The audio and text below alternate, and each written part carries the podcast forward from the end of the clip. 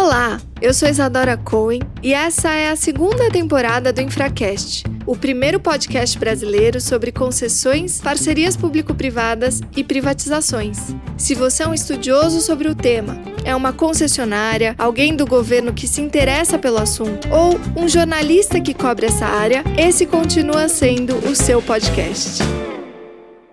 A minha conversa de hoje é com Leonardo Cerquinho, que é presidente do Porto de Suape, um dos mais importantes portos do Brasil. O Cerquinho foi também presidente da Agência de Desenvolvimento de Pernambuco. Existe essa tendência de querer ter uma gestão geral dos portos nacionais, mas isso não tem paralelo nas melhores práticas mundiais. costumo dizer o seguinte, que se isso não tivesse acontecido e Pernambuco não tivesse focado para si essa obra, a gente provavelmente hoje metade dos nossos funcionários seriam guardas portuários, devendo alguns milhões de reais reais lá para o fundo Portos e com todos os problemas que a gente conhece de forma muito profunda nas famosas companhias docas e que a gente não tem, né? A gente inclusive tem discussões no STF para ser considerado como terminal de uso privativo e não como porto público. Não existe paralelo no mundo de uma centralidade que resolve todas as questões portuárias num país do tamanho do Brasil. Pelo contrário, os postos têm que ter independência, eles têm que ter autonomia. As startups elas estão naturalmente incentivadas a investir em inovação porque ela tem um mercado. Se ela conseguir realmente uma boa solução, ele vai ter lá o seu prêmio por isso. Quando você está falando de governo, não funciona assim, porque os governos geralmente não são mercados abertos. Pelo contrário, às vezes é um monopólio e as informações também não são abertas. De forma conceitual, a gente defende que o projeto seja concluído da forma como ele foi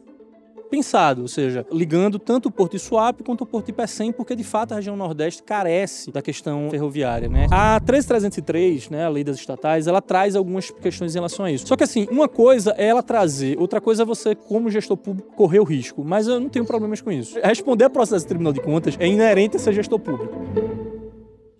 Cerquinho, queria te agradecer por você estar aqui hoje falando no Infracast. Você sabe que eu já venho namorando esse convite há muito tempo e eu acho que é uma oportunidade incrível. Você veio até São Paulo para a gente conversar, então eu te agradeço demais. E que bom estar com você de novo. Muito obrigada. Eu que agradeço, Isa. É importante a gente estar nesses ambientes onde se debate a questão de infraestrutura de forma tão profunda, mas ao mesmo tempo leve, né? Então, na verdade, é uma honra para mim estar aqui no Infracast falando um pouco sobre a experiência, especialmente lá de Swap.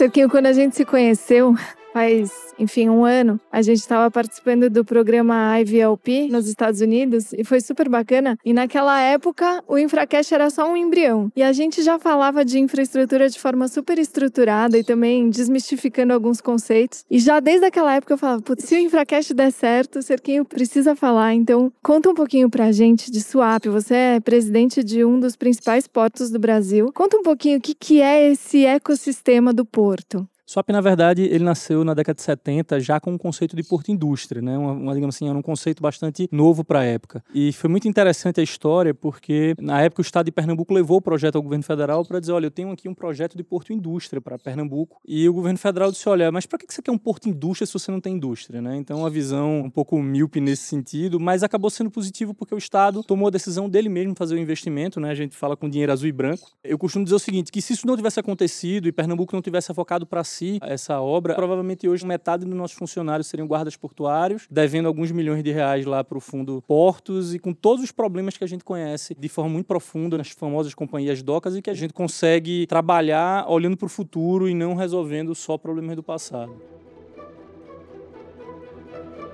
Isso é super interessante. Conta um pouquinho mais de como é feita essa administração, porque a gente tem a impressão que existe uma integração nacional, né, e que a estratégia de portos ela faz parte de como é feito esse planejamento, esse direcionamento. E você aqui mapeou justamente um elemento interessante e muito particular de Swap, que foi essa independência, né, na sua constituição e também no desenvolvimento da sua estratégia. Conta pra gente como é que isso funciona então. Eu diria assim, como é que isso não funciona? Porque existe essa tendência de querer ter uma gestão geral dos portos nacionais, mas isso não tem paralelo nas melhores práticas mundiais, né? Na verdade, é até interessante um pouco mais da história, na Constituição de 88 foi definido que os portos eram operados só pelo governo federal. E aí foi criada a Portobras e eles pediram a administração do SWAP ao estado de Pernambuco e Pernambuco se negou. Né? Então, assim, a nossa tradição meio rebelde, né? Fomos junto com o Rio Grande do Sul, o único estado que em algum momento declarou independência do Brasil. Então, Pernambuco disse não e aí ele passou quatro anos praticamente como um porto pirata, né? Ilegal, operando, mas em 92 2022 foi assinado um convênio que foi considerado quase como uma autorização. Então, a gente, inclusive, tem discussões no STF para ser considerado como terminal de uso privativo e não como porto público. Olha só. E ao longo da história, essa tendência de centralização ela foi se tornando cada vez maior, né? até a tragédia da medida provisória 595, dia 6 de dezembro de 2012. Eu não esqueci esse dia nunca, foi um dos dias mais infelizes da minha vida profissional. Oh, meu Deus. Mas caçou a autonomia dos portos públicos, inclusive SWAP. A gente tinha lá, na época, em torno de um bi e meio de dólar de infraestrutura para ser investido por privados, que não foram feitos na época e agora os tempos são outros. Mas existe sempre essa tendência da centralização. Acabou de sair um relatório do Tribunal de Contas da União que foi assim, quase como lavar a alma mesmo, porque ele trouxe justamente tudo aquilo que a gente sempre defendeu. Disse: olha, não existe paralelo no mundo de uma centralidade que resolve todas as questões portuárias num país do tamanho do Brasil. Pelo contrário, os portos têm que ter independência, eles têm que ter autonomia. Então, esse relatório do TCU ele foi muito feliz nesse sentido. E agora, como a gente tem de fato pessoas no Ministério da Infraestrutura e na Secretaria de Portos muito competentes e que têm uma cabeça muito mais aberta, a gente está conseguindo avançar nesse processo. Então, o que a gente espera é que essa tentativa de planejamento nacional ela seja revertida. Talvez você tenha um planejamento macro, ela possa fazer sentido, mas permitir uma autonomia maior dos portos é essencial. Nossa, que bacana você ter falado isso assim, dessa forma tão didática e direta. Achei super interessante. E aí, nesse conceito, né, de autonomia e de você poder projetar um porto que convive muito bem, ainda mais esse porto indústria, que foi o termo que você utilizou, e que convive muito bem com esse universo público-privado, e até você falou, a gente poderia eventualmente ser considerado como um TUP, né? Conta um pouquinho como é que é essa convivência com as indústrias. Eu achei super interessante, depois se você puder puder explorar isso, lógico, nessa, em todas as, as perguntas e quando você quiser, como isso refletiu também no enfrentamento da crise da Covid-19, né? Você me relatou que houve inclusive um incremento de movimentação e de receita. Me conta um pouquinho disso. É interessante, e justamente porque quando você pega todo o volume de cargas de swap, aproximadamente 40% vem do complexo industrial. Olha. Já é um planejamento onde o porto ele não é entendido como um fim em si, né? Na verdade, o estado de Pernambuco sempre entender o swap como um instrumento de desenvolvimento econômico. Então, quando a gente pensa o porto, a gente está, na verdade, pensando em como a gente vai fortalecer as cadeias que se encontram ao longo da região. Nesse sentido, a gente tem uma proximidade muito grande com as indústrias. Quando é, a, gente, a nossa gestão começou no início de 2019, a gente foi justamente se aproximar das indústrias para poder entender o seguinte: quais são as oportunidades que eles previam para frente. E aí a gente teve, por parte da refinaria, uma perspectiva de crescimento interessante por conta do Bunker 2020, né? A IMO, né, que é a Organização Marítima Internacional criou uma regra que a partir de 1 de janeiro de 2020 os navios teriam que reduzir as suas emissões de enxofre. Isso exigiria que eles ou fizessem melhorias no navio ou que eles consumissem combustíveis com menor teor de enxofre. E a refinaria Breilima estava bem posicionada nesse sentido. Então a gente correu para conversar com o órgão ambiental para permitir que, sem que eles aumentassem o nível de emissões, eles pudessem aumentar a produção com alguns ajustes. E aí isso permitiu que eles surfassem nessa onda do Bunker 2020, fazendo com que as exportações de bunker duplicassem no período. E uma outra coisa que a gente viu previsão também, obviamente que a pandemia acabou reforçando, mas a gente não estava olhando para ela, mas acabou acertando também, porque estava previsto um acréscimo do consumo de gás de cozinha, o GLP. E Suape é o hub nacional de gás de cozinha. Inclusive, boa parte do gás de cozinha que vem para Santos, ele na verdade é importado primeiro por Suape, de Suape ele é distribuído para o resto do país, inclusive aqui em São Paulo. É, nós somos assim, o maior porto de líquidos do Brasil, somos o maior porto de cabotagem do Brasil, temos realmente, digamos assim, uma função nacional. E aí, a gente sabia que ia ter um aumento do, assim, previa um aumento orgânico orgânico do crescimento do, do gás de liquefeito de petróleo e licenciamos outros caixas para fazer operações chip-to-chip, que eram as operações direto para navios. O que aconteceu foi que a pandemia ela veio junto com a crise do petróleo, né? Para quem não lembra aquela briga lá com a Arábia Saudita de redução do preço, isso gerou uma redução de carga das refinarias. Isso não aconteceu no caso da refinaria Breilima, mas as outras refinarias do Brasil, boa parte delas reduziram a carga. E como o gás de cozinha ele é um subproduto, a produção caiu muito e o Brasil precisava normalmente consumir esse gás de cozinha e o fato das pessoas estarem em casa aumentou também o consumo, uhum. fazendo com que a importação tivesse que ser aumentada. E nós capturamos praticamente 100% desse acréscimo de importação do GLP no período de importação. No final das contas, a gente teve um crescimento de 17% no primeiro semestre. Caramba, 17% no primeiro semestre com pandemia. Com pandemia.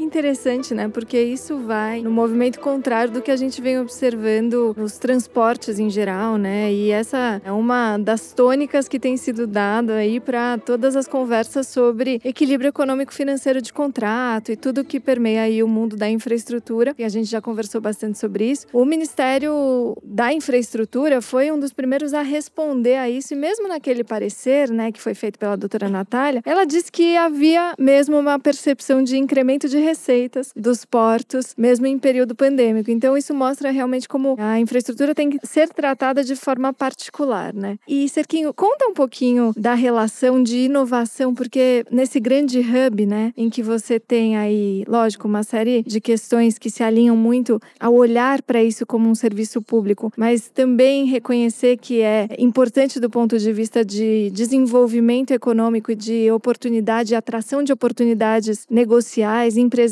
para Pernambuco e para o Brasil. Conta um pouquinho como que é esse ambiente de inovação e de diálogo com as indústrias e com as empresas. A gente tem uma percepção, desde a época já da Agência de Desenvolvimento Econômico que eu presidi, de que a, questão das inovações tecnológicas, indústria 4.0, a desintermediação, o e-commerce, ele tende a ter um impacto muito grande no emprego, especialmente nas cadeias onde o estado de Pernambuco está muito suportado como indústria e o comércio. Então, existe essa percepção de que a gente precisa começar desde já a mudar a nossa matriz econômica para serviços de alto valor agregado. E nós temos em Recife, o Porto Digital, um dos principais clusters de tecnologia de Recife. E aí, quando a gente olha para esse cenário de que a gente já tem um ecossistema sistema muito bem montado. E você olha para Suape, que na verdade é quase uma cidade, porque Suape são 13.500 hectares, dos quais 59% área de preservação ambiental, que tem uma questão de gerenciamento territorial muito pesado. A gente tem cerca de 6 mil famílias, tradicionais ou não tradicionais, morando dentro do complexo, que a gente também tem uma interface muito grande com elas. A gente tem as indústrias, a gente tem o porto, a gente tem a questão da pesca. Então é um grande laboratório,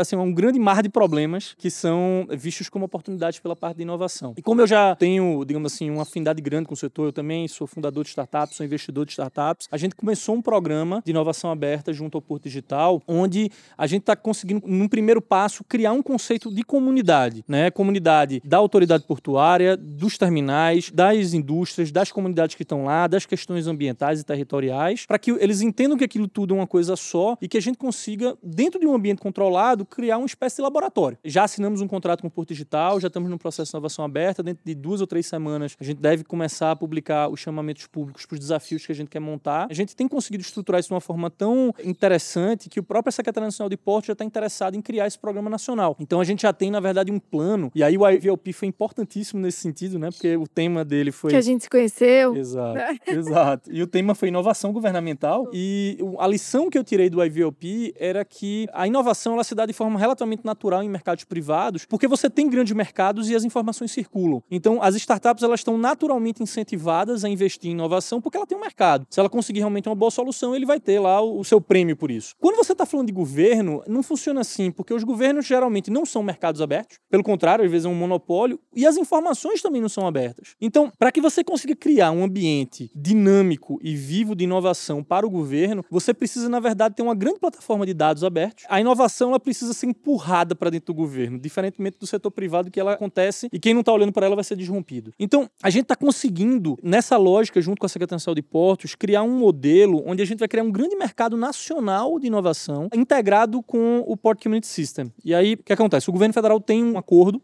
com o governo inglês, que o Prosperity Fund do Reino Unido está fazendo um investimento num Port Community System, que é uma tecnologia que existe desde a década de 90 nos maiores portos do mundo e que o Brasil está completamente atrasado, que basicamente é uma plataforma única onde os órgãos intervenientes, autoridades portuárias, transportadoras vão trocar informações e, e ganhar eficiência. Só que a gente já tem uma lógica e a gente depois validou com vários portos no mundo de que esse também é o caminho que eles estão olhando, que é o seguinte: o Port Community System ele não deve servir só como uma plataforma para troca de informações, mas ele tem como servir como uma grande plataforma de inovação, como se fosse um sistema Android ou um sistema Apple.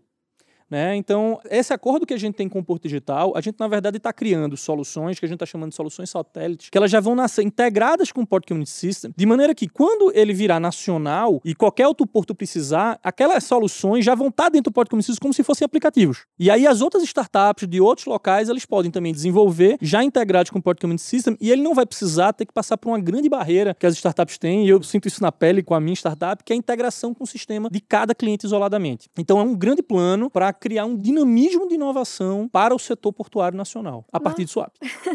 a partir de swap, claro.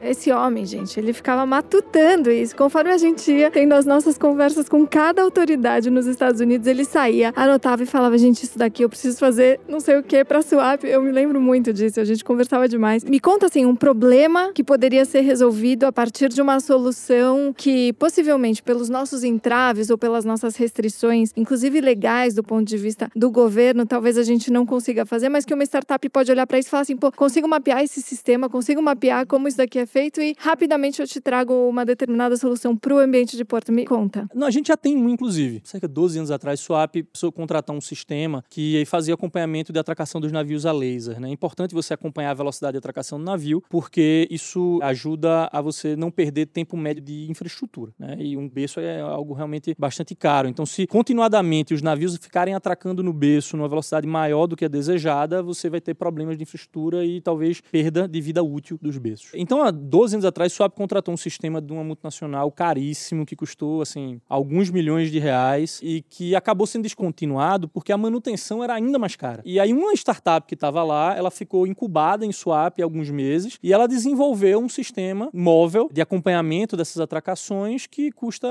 350, 400 mil reais. E, e como que você chamou essa startup? Me conta, porque a gente sempre conversa sobre isso, né? A gente teve aqui em São Paulo, por conta do PitGov, lembra que a gente falou? Falou, algumas questões relacionadas a como você faz esse chamamento, entre aspas, e como depois você escolhe essa empresa e depois como você contrata essa empresa. Claro. Conta, conta como o ambiente inovador de Swap claro. dá respostas para isso. A gente está construindo esses modelos legais agora. Assim, a primeira etapa, que é a etapa do, do, do entendimento, eu trouxe para minha equipe um dos melhores profissionais de design thinking lá de Recife para trabalhar comigo, Ed. E ele trouxe uma, uma equipe de dois analistas, assim, uma equipe enxuta de três pessoas, e eles começaram, num primeiro momento, sem sala. Eu disse assim: vocês não vão ter mesa. O ambiente de vocês é a empresa. Open space. Open space. Open então, total, né? Porque... A empresa inteira é o Exato. escritório. Porque eu tinha um receio muito grande de como seria a reação das pessoas de swap, porque, veja, eu estou numa empresa pública e tem pessoas que estão lá há mais de 30 anos, são funcionários de carreiras, com estabilidade. Eu tinha muito receio de como seria a recepção para isso. Então, a gente tinha muito claro que o problema, ele não poderia sair da nossa cabeça, nem a solução. Primeiro, a gente precisaria sentar do lado de cada pessoa, escutar ela, assim, entender quais são as dores dela. Porque a partir do momento que a pessoa vira para uma minha equipe de inovação e diz assim: caramba, eu não aguento esse sistema aqui porque eu tenho muito retrabalho, eu preciso redigitar muita coisa, né? Eu não consigo ter acesso a essa informação fácil. Deixa de ser uma coisa que está vindo top-down e passa a ser algo que surgiu a partir da demanda dele, né? Então, esse foi um primeiro momento de mapeamento e também um momento de nivelamento. A gente deu um, um treinamento, uma trilha de conhecimento para deixar toda a empresa no mesmo nível de conhecimento. E a gente fez isso não só com a, o funcionário de swap, mas com todo o complexo, com os terminais, com as indústrias então a gente primeiro nivelou o conhecimento. Aí a partir disso daí, Ed já era um cara que estava vindo do ecossistema, ele conhecia muito as startups, ele trabalhou no César, ele trabalhou no Softex, então era um cara que conhecia bastante. Então a gente fez dois Match Days junto com o Softex. Quanto que é Match Day? Ah, tá. Match Days são dias de encontros com startups, onde você primeiro precisa de uma equipe muito bem treinada para entender o problema. Ele visitou não só os departamentos de swap, mas as empresas, entendeu quais eram as dificuldades das empresas, quais eram as possibilidades de que tipos de soluções ou que tipos de tecnologias poderiam trazer soluções. Fizemos um mapeamento dentro do ecossistema, mapeamos 20 startups e aí foi um dia inteiro onde as startups passaram amanhã com pitch de 5 minutos, as empresas que estavam presentes, inclusive os departamentos de swap, já iam anotando quais queriam conversar e à tarde a gente tinha um momento de uma conversa mais longa de 30 minutos com cada startup em salas separadas. E a partir daí surgiram até contratos, empresas que contrataram startups a partir da nossa movimentação. Teve um caso bastante interessante até, porque dizem que santo de casa não faz milagre, né? Então, o ecossistema de Pernambuco é muito reconhecido aqui em São Paulo, é reconhecido fora do país, mas as empresas locais muitas vezes não enxergam aquilo como algo que realmente pode trazer uma solução para eles. E aí, uma empresa especificamente, a gente fez todo o processo com eles, identificou a necessidade de uma tecnologia específica. Nesse Match Day, a gente apresentou uma startup para eles. E aí, eles gostaram, mas disseram assim: não, mas peraí, eu preciso falar com o meu headquarter. Aí falaram com o headquarter dele na Ásia. Aí eles disseram: não, olha, é o seguinte, vamos conversar com a IBM na Europa. Aí chegaram para a IBM da Europa e disseram: eu estou precisando de uma empresa que utilize a tecnologia de vocês e que faça esse tipo de serviço. A IBM falou: tem um cara fantástico, é a Pitang. Lá em Recife. a, mesma que a gente tinha contratado, que a gente tinha, tinha colocado. Então, assim, é, são cases interessantes que a gente vai encontrando. Então, nesse primeiro momento, a gente identificou os problemas, mapeou tudo muito direito, trouxe as startups, criou o match, assim, identificou os times que poderiam resolver, e aí você parte para a questão do contratação. E essa daí é a grande dificuldade do público. A 13303, né, a lei das estatais, ela traz algumas questões em relação a isso. Só que assim, uma coisa é ela trazer, outra coisa é você, como gestor público, correr o risco. Mas eu não tenho problemas com isso. Ah, vá. Então, não, paciência. Responder a processo do Tribunal de Contas é inerente a ser gestor público, né? Vou tentar achar uma palavra educada aqui. Costumo dizer que governo não é lugar de covarde. Geralmente eu uso uma outra palavra para dizer isso daí. Porque, de fato, se você ficar só pensando no seu CPF, você não faz nada. Você senta em cima do processo e nada acontece, né? Então, assim, não é o meu perfil. Eu realmente corro riscos. Claro que eu tenho um compliance muito forte, eu tenho um processo muito forte para que eu consiga me defender nos tribunais. E nunca tive uma condenação. Todas as minhas contas foram aprovadas. Mas dá trabalho, dá trabalho. Nem sempre o pessoal consegue entender. Eu sempre explico o seguinte: olha, eu sou uma empresa, porque não é a minha primeira passagem pro swap, né? Eu fui é verdade. swap de 11 a 15, gerente de negócio diretor de operações.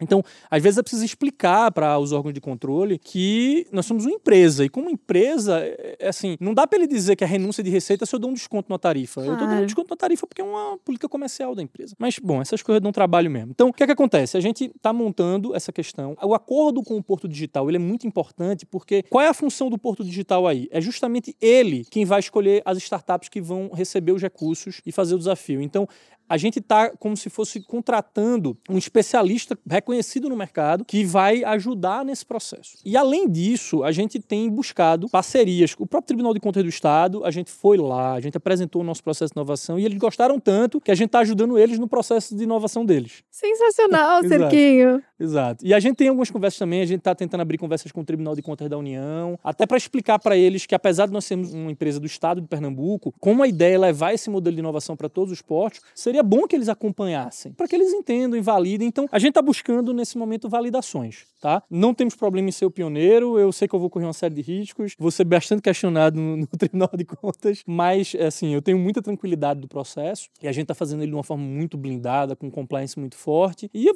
passar uns anos explicando, mas, assim, eu tenho muita confiança nos resultados. Sensacional.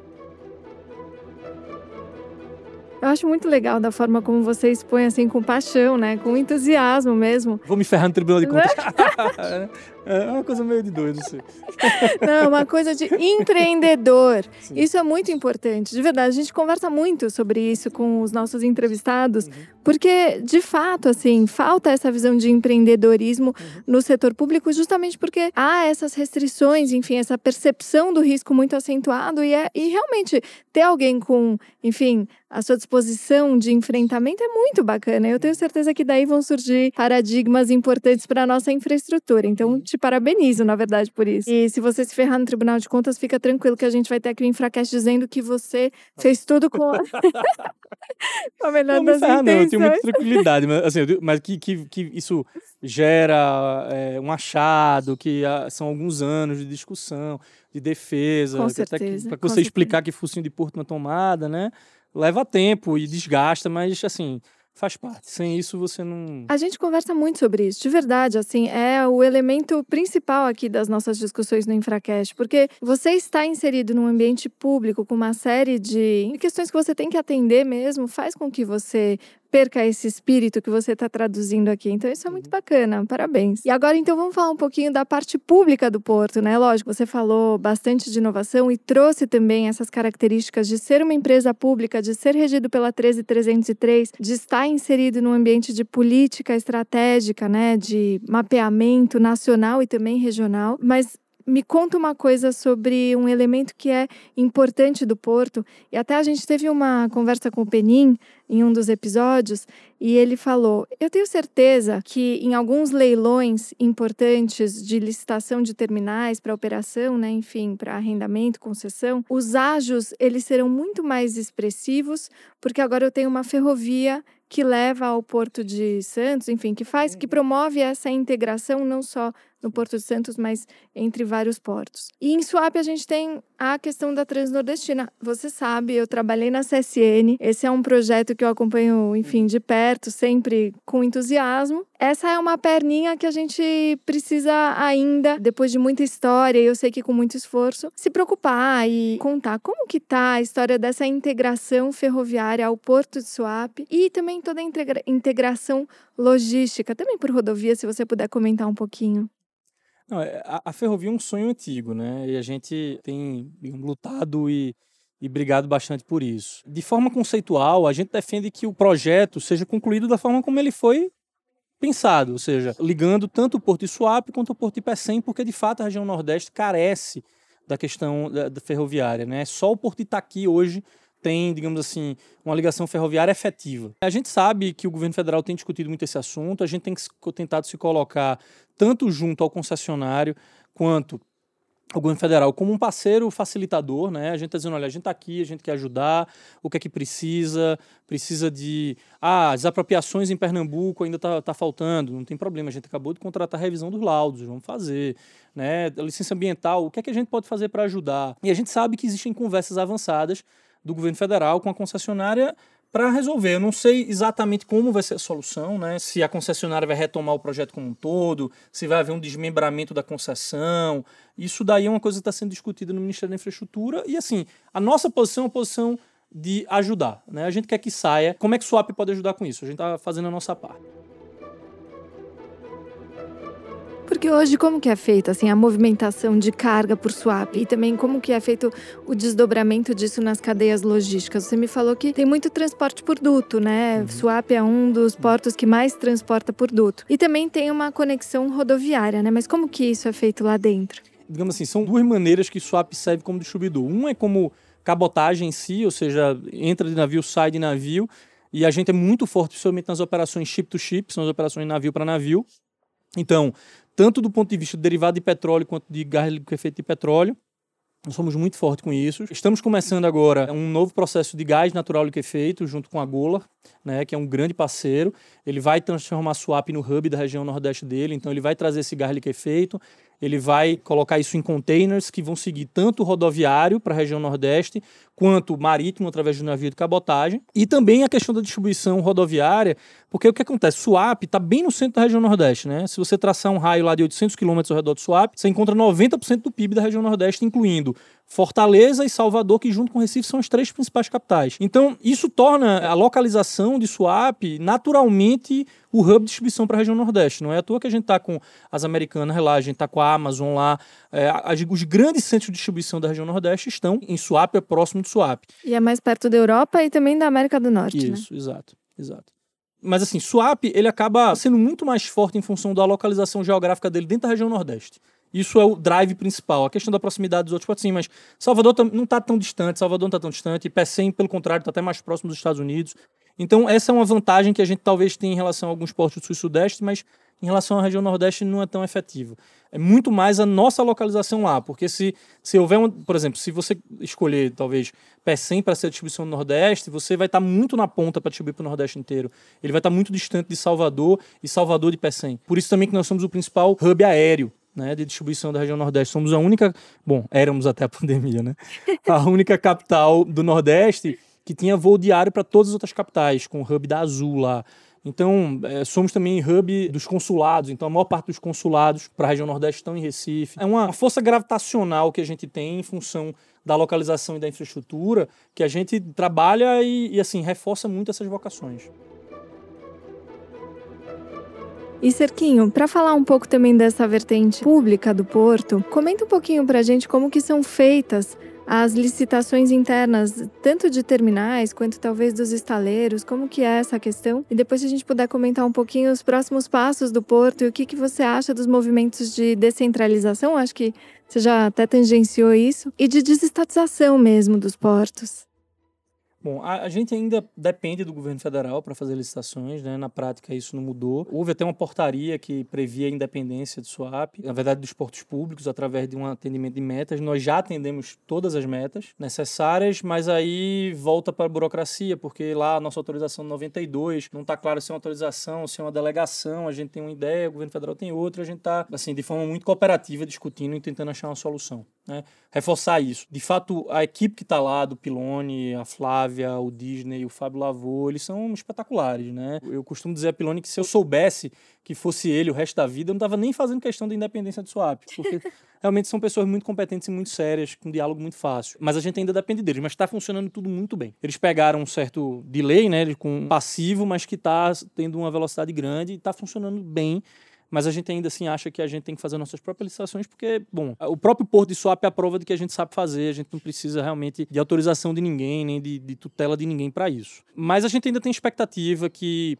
com, dentro do programa Pro Brasil que o governo federal vai colocar, a gente já vê que as entidades de classe, como a Abitra, por exemplo, já se posicionou em relação às questões de autonomia. Então a gente vai começar uma grande discussão nacional sobre isso sempre com esse olhar de assim positivo, não é um olhar de crítica, é um olhar de conversar, de discutir. Então estamos bem nessa questão. Quando a gente olha para o futuro é o seguinte: a gente acha que seria interessante para a Swap ter um parceiro privado. Provavelmente internacional seria melhor ainda, para trazer algumas experiências, para trazer estabilidade, bem ou mal, apesar de Swap ter sido bem administrado historicamente. A gente ainda tem um problema, eventualmente, de mudanças muito drásticas de presidência e muda a equipe, então isso gera descontinuidade. De quatro em quatro anos. É, na verdade, de 2015 a 2018 foi, foram quatro presidentes em quatro anos. Isso, isso foi complicado. Quatro excelentes profissionais, mas, assim, descontinuidade. Claro, claro. Então, algumas coisas precisam ser colocadas. Mas tem, tem um detalhe importante, e a gente sempre fala muito isso para o governo federal. Diz, olha, o, o, problema e o que a gente se sente tanto é que as regras são feitas geralmente pensando em Santos. Mas assim, eu sou muito diferente de Santos. Sou muito diferente de Santos. Por quê? Porque eu sou um porto integrado com a estratégia de desenvolvimento econômico local. Né? É, é, como se fosse o seguinte: Santos é empurrado pela indústria. Né? A indústria precisa e pressiona o porto para que ele atenda a necessidade. Swap puxa a indústria. Eu, eu crio a questão, né? Nós somos, é, é, digamos assim, os líderes do processo. Então, o que é que acontece? A gente não pode jamais perder com as condições de fazer do porto um, digamos assim, um instrumento de desenvolvimento econômico. Qual o meu receio da desestatização? E que talvez funcione muito bem para Santos, funcione bem para o Espírito Santo, mas para a Swap ela, ela precisa ser assim ponderada. Se nós fôssemos um porto privado, ou mesmo uma companhia docas que não tivesse uma visão, digamos assim, de desenvolvimento econômico, a gente não teria fábrica da FCA em Pernambuco. Uhum. Simples. Uhum. Porque há muitos anos, quando eu digo muitos anos, assim, há mais de 10 anos, Pernambuco tomou a decisão que quer fábrica de veículo. Então, só que quando você pega até a literatura de atração de investimento, você vê o seguinte, que você não consegue trazer negócio se você, investimentos industriais, se você não tem negócio. E uma excelente maneira de você conseguir trazer uma indústria é você conseguir trazer a distribuição daquele produto. Claro. Porque você já cria ali naquele momento uma relação com aquela empresa. Na hora em que ela começa a vender na região, pô, já tem um volume suficiente para botar um centro de distribuição. Ela bota um centro de distribuição em Pernambuco. E aí, depois de 5, 10 anos, ela diz, bom, já tem o volume para botar uma planta fabril aqui, ela já tem a relação com Pernambuco. Então você passa imediatamente a ser um candidato para receber aquele processo industrial. Então, é um planejamento de longo prazo que a gente, inclusive, fez com o Banco Mundial lá em 2011, uhum, certo? Uhum. Há muitos e muitos anos que swap subsidia a operação do veículo. Sim. Subsidia mesmo, assim, é muito barato operar veículo em swap. E vai continuar sendo. Foi uma estratégia de foi uma estratégia, tá Foi uma certo. estratégia de desenvolvimento. E eu não tenho dúvida que quando a FCA, a Fiat, foi decidir dentro do Brasil qual era a opção, quando ela viu que no Porto de Suape já havia uma estrutura de veículo operando há alguns anos de forma muito competitiva, aquilo pesou a favor. Claro. Tanto claro. é que, inicialmente, a FCA ia ficar dentro do Swap. Depois é que eles foram para Goiânia por conta do espaço, porque Sim. eles aumentaram o projeto e foram para lá. Mas eles iam ficar dentro do Swap. É, porque viram justamente esse ambiente Exato. atrativo de oportunidades que se consolidam. Então, a sua preocupação num processo uhum. de, suponhamos, privatização seria não ter esse braço estruturador da estratégia que faz sentido do ponto de vista local também de trazer os investimentos. Eu entendi Exato. perfeitamente o que você falou, acho que faz muito sentido. E aí, então, por exemplo, um processo como o da Codesa, né? Da Codesa? Uhum. Codesa? Daqui do sotaque. Para mim é Codesa, para você deve ser Codesa.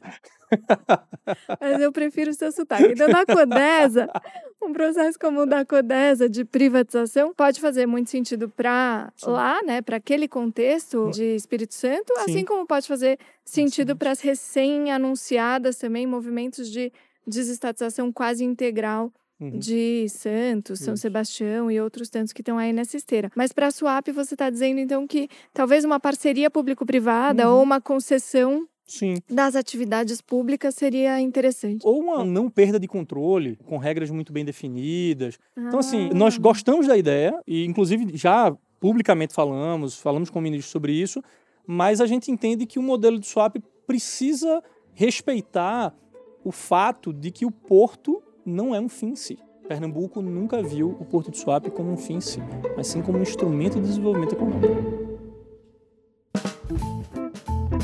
Poxa, Cerquinho, que entrevista gostosa! Muito obrigada pela sua presença aqui. Eu queria ficar mil horas falando com você. Você eu posso dar a mão porque a gente já teve Covid. Isso. Então, muito obrigada, Cerco, por ter vindo até aqui, por ter tido essa conversa tão gostosa. Que honra poder, enfim, te ter no Infracast. Eu tenho mil elogios e agradecimentos. Muito obrigada, viu? A honra é toda minha. Prazer. Toda a mídia do Infracast é produzida por Heavy Drops Media e tem coordenação executiva de Gabriel Farrardo.